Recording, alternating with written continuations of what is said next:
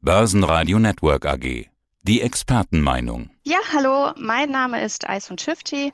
Ich bin Executive Sales bei Amundi, zuständig für den Vertrieb der Amundi ETFs für Deutschland und für Österreich.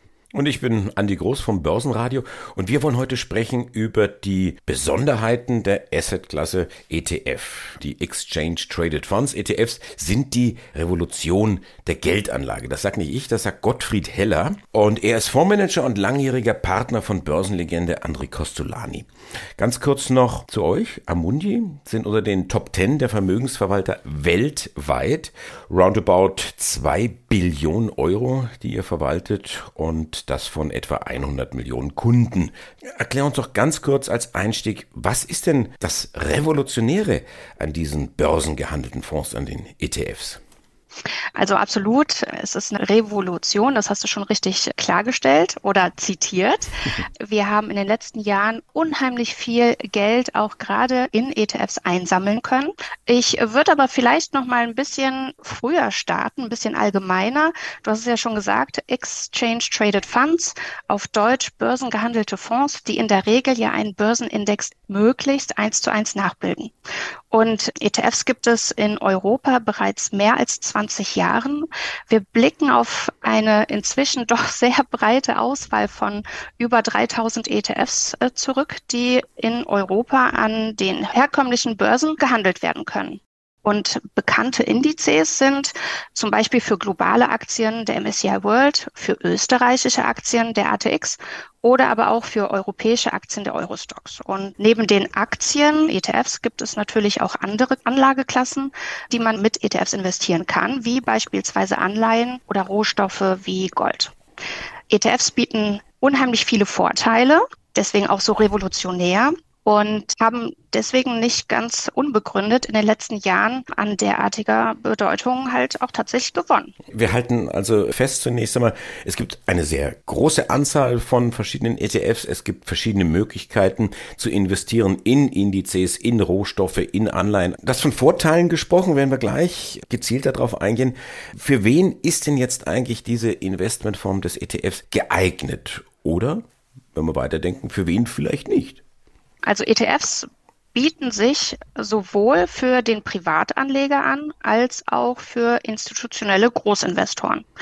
Wir haben halt beobachtet, dass gerade in den Anfängen der ETFs dies vor allem äh, von institutionellen Investoren genutzt wurde, hauptsächlich. Aber inzwischen sind das auch Privatanleger, die da entsprechend auch in ETFs investieren. Ich hatte ja auch so gefragt, für wen vielleicht nicht, da kam jetzt gar nichts. Kann das jeder machen? Also ganz klar gefragt, auch der Anfänger? Absolut. Ganz klar. Also sie eignen sich sogar auch gerade für die Anfänger, weil sie eben so einfach sind und auch einfach zu verstehen. Man kann ja jeden Index heutzutage nahezu mit ETFs abbilden und findet auch einen entsprechenden ETF. ETFs sind sehr einfach und auch vor allem sehr transparent. Gerade wenn man bei der Abgrenzung zu aktiven Fonds ist, während man zum Beispiel bei dem aktiv gemanagten Fonds auf die Erfahrung eines Portfolio-Managers oder eines Portfolio-Manager-Teams Teams vertraut, investiert man bei einem ETF regelbasiert in einen Index, der meist einen gesamten Markt oder ein Thema oder eine Branche abbildet. Vielleicht ist das doch irgendwo ein Nachteil, dass man nicht besser sein kann dann als der Index letztendlich. Ja, da gibt es ganz viele schlaue Thesen, die bisher auch schon aufgestellt wurden. Wenn man sich anschaut, wie viele aktive Manager tatsächlich schaffen, den Markt, wie man so schön sagt, out zu performen oder besser als der Markt sind. Also da möchte ich jetzt gar nicht drauf eingehen.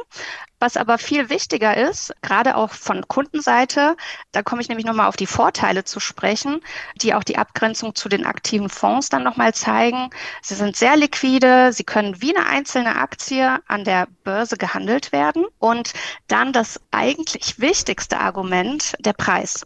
ETFs sind sehr günstig und ähm, Amundi bietet beispielsweise die sogenannten Prime-ETFs an, die eine Gesamtkostenquote von fünf Basispunkten Basispunkten, sprich 0,05 Prozent pro Jahr aufweisen. Und das ist selbst für ETFs sportlich. Ist dann letztendlich die Auswahl des entsprechenden ETFs, ist dann das Thema Kosten der entscheidende Faktor?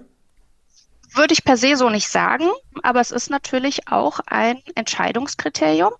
Es gibt natürlich mehrere Möglichkeiten, wie man den richtigen ETF auswählt. Man kann sich natürlich grundsätzlich an den Finanzberater seines Vertrauens wenden und entsprechend beraten lassen. Das machen auch viele sehr gut und inzwischen findet man aber auch unheimlich viele gute Informationen auf unterschiedlichsten Kanälen, die halt auch sich ganz explizit an Börseneinsteiger beispielsweise richten.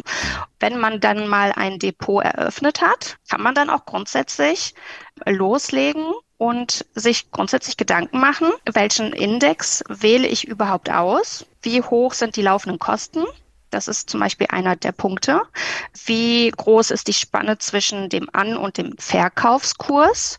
Wie groß ist der ETF eigentlich? Und als Daumenregel gilt da dann so um die 50 Millionen Euro beispielsweise. Wo kriege ich diese Informationen her? Die sind auf sämtlichen Informationsportalen erhältlich, aber in jedem Fall immer auf der Homepage des ETF-Anbieters und zwar aktuell. Da findet man sämtliche Kennzahlen zu Performance, zu Kosten, die Wertpapierkennnummer, welchen Börsen gehandelt werden kann und vieles, vieles mehr. Aber diese Informationen geben dir halt auch inzwischen die Online-Banken und auch weitere unabhängige Online-Portale ich höre oft so dieses Thema, oh, mach doch jetzt hier so einen ETF-Sparplan, ne, dann hast du jeden Monat einen gewissen Betrag X, den du anlegen kannst, vielleicht sogar für deine Kinder. Ist sowas sinnvoll oder spielt es eigentlich keine Rolle, ob ich jetzt einen Sparplan habe oder auf der anderen Seite einmal ein Batzen Geld dann investiere in einen entsprechenden ETF? Ja, Beides ist prinzipiell möglich und abhängig ist dies auch immer von der persönlichen finanziellen Situation. Also habe ich einen größeren Betrag, den ich einmalig investieren möchte, diversifiziert auf unterschiedliche Bausteine verteilt beispielsweise, oder habe ich monatlich einen bestimmten Betrag zur Verfügung, den ich regelmäßig zum Sparen übrig habe. Interessanterweise haben wir in den letzten Jahren gesehen, dass immer mehr, vor allem gerade junge Menschen, ihre Vorsorge selbst in die Hand nehmen und da dann auch die Renditestärke der Kapitalmärkte nutzen wollen. Und dabei haben wir einen wahren Boom bei Sparplänen gesehen, mit denen Investoren monatlich in ETFs ansparen können, wie beschrieben. Und da sind natürlich auch die Finanzblogger oder wie man so heutzutage nennt, Finfluencer, wichtiger Katalysator gewesen und sind es auch heute noch diese Finfluencer, die geben dann auch so ein bisschen die, die Trends vor und haben dann ihre Follower. Was für Trends gibt's denn momentan? Ja, es gibt immer Leute, die gewisse Trends irgendwie klarstellen oder auf gewisse Trends hinweisen. Letztes Jahr, also in 2022, haben wir 82 Milliarden Euro in ETFs am europäischen Markt gesehen und das ist schon massig. Gerade wenn man sich vor Augen hält, dass wir ja relativ schwierige Börsenzeiten letztes Jahr hatten, war es dann doch trotzdem ein vergleichsweise eher gutes Jahr für ETFs. Die meisten Gelder sind tatsächlich in Aktien-ETFs geflossen. Dabei wurden hauptsächlich Industrieländer-Indizes bevorzugt, da halt dann auch auf globaler Ebene, also MSCI World oder Country-Indizes. Man hat aber auch erkennen können, dass äh, Sektor- und auch Themen-ETFs durchaus ein Trend sind. Was gibt's denn da für Themen? Ach, da gibt's unterschiedlichste Themen. Man kann beispielsweise auf künstliche Intelligenz setzen. Man kann das Wirtschaftssegment Luxus und Lifestyle rauspicken, Zukunftstechnologien, regenerative Energien und, und, und. Aber das eigentlich größte Thema oder Trendthema unserer Zeit ist Nachhaltigkeit. Das ist das, was ganz stark wir sowohl auf der Privatkunden als auch auf der institutionellen Seite gesehen haben, dass das da recht viel Geld reinfloss. Und zwar zwei Drittel der Neugelder tatsächlich letztes Jahr. Ne? Also da merkt man dann wirklich ein Umdenken der Anleger oder sind es neue Anleger, die dazukommen? Ich würde per se nicht sagen, dass das alles alt eingesessene Anleger sind oder komplett neue, sondern es ist immer eine Mischung, weil wir kriegen ja auch immer neue, junge Investoren in diesen Pool mit rein, die in ETFs investieren, glücklicherweise. Ich würde eher darauf hinweisen, dass sich ein grundsätzliches Umdenken etabliert hat. Das heißt, der Investor möchte einen gewissen Einfluss ausüben mit seiner Investition. Der Regulator befeuert das Ganze natürlich auch ein Stück weit, weil er seit August letzten Jahres verlangt, dass die Berater entsprechend auch die Nachhaltigkeitspräferenz erfragen müssen, um dann dem Kunden das richtige Produkt rauszusuchen ne? und anzubieten. Gibt es Börsenzeiten, die besonders attraktiv sind für ETF-Anleger? Also ich denke da an volatile Zeiten oder das Gegenteil Seitwärtsmärkte oder funktioniert das in jeder Marktphase? Ja, also schaut man sich die letzten 10, 15 Jahre der ETF-Inflows an, können wir eigentlich von keinen wirklich schlechten Jahren sprechen, so insgesamt gesprochen. Ne? Gerade auch letztes Jahr war ja für die ETFs nicht schlecht. Und deswegen kannst du per se gar nicht sagen, Andreas, volatile Marktphasen sind ideal, um in ETFs oder Seitwärtsmärkte sind ideal, um in ETFs zu investieren. Ähm, du hast ja unterschiedlichste Vehikel. In der Theorie, wenn die Aktien nicht gut laufen, wenn die Aktienmärkte runtergehen, greifst du ja eher zu Rohstoffen oder auch Anleihe-ETFs. Das heißt, du kannst ja auch deine Anlage entsprechend verändern, je nach Märkten. Und man darf vor allem halt auch nicht vergessen, tatsächlich, wenn du so einen, so einen Sparplan besparst, dass du dir da natürlich auch durch das konstante Ansparen dann halt auch andere Vorteile zunutze machst. Ne? Das ist dann entsprechend natürlich auf lange Sicht gesehen dann auch ein Vorteil. Das heißt, das Einzige, was ich brauche, ist ein Depotkonto beim Broker meines Vertrauens und auf der anderen Seite den richtigen Zeitpunkt anzufangen und der ist heute.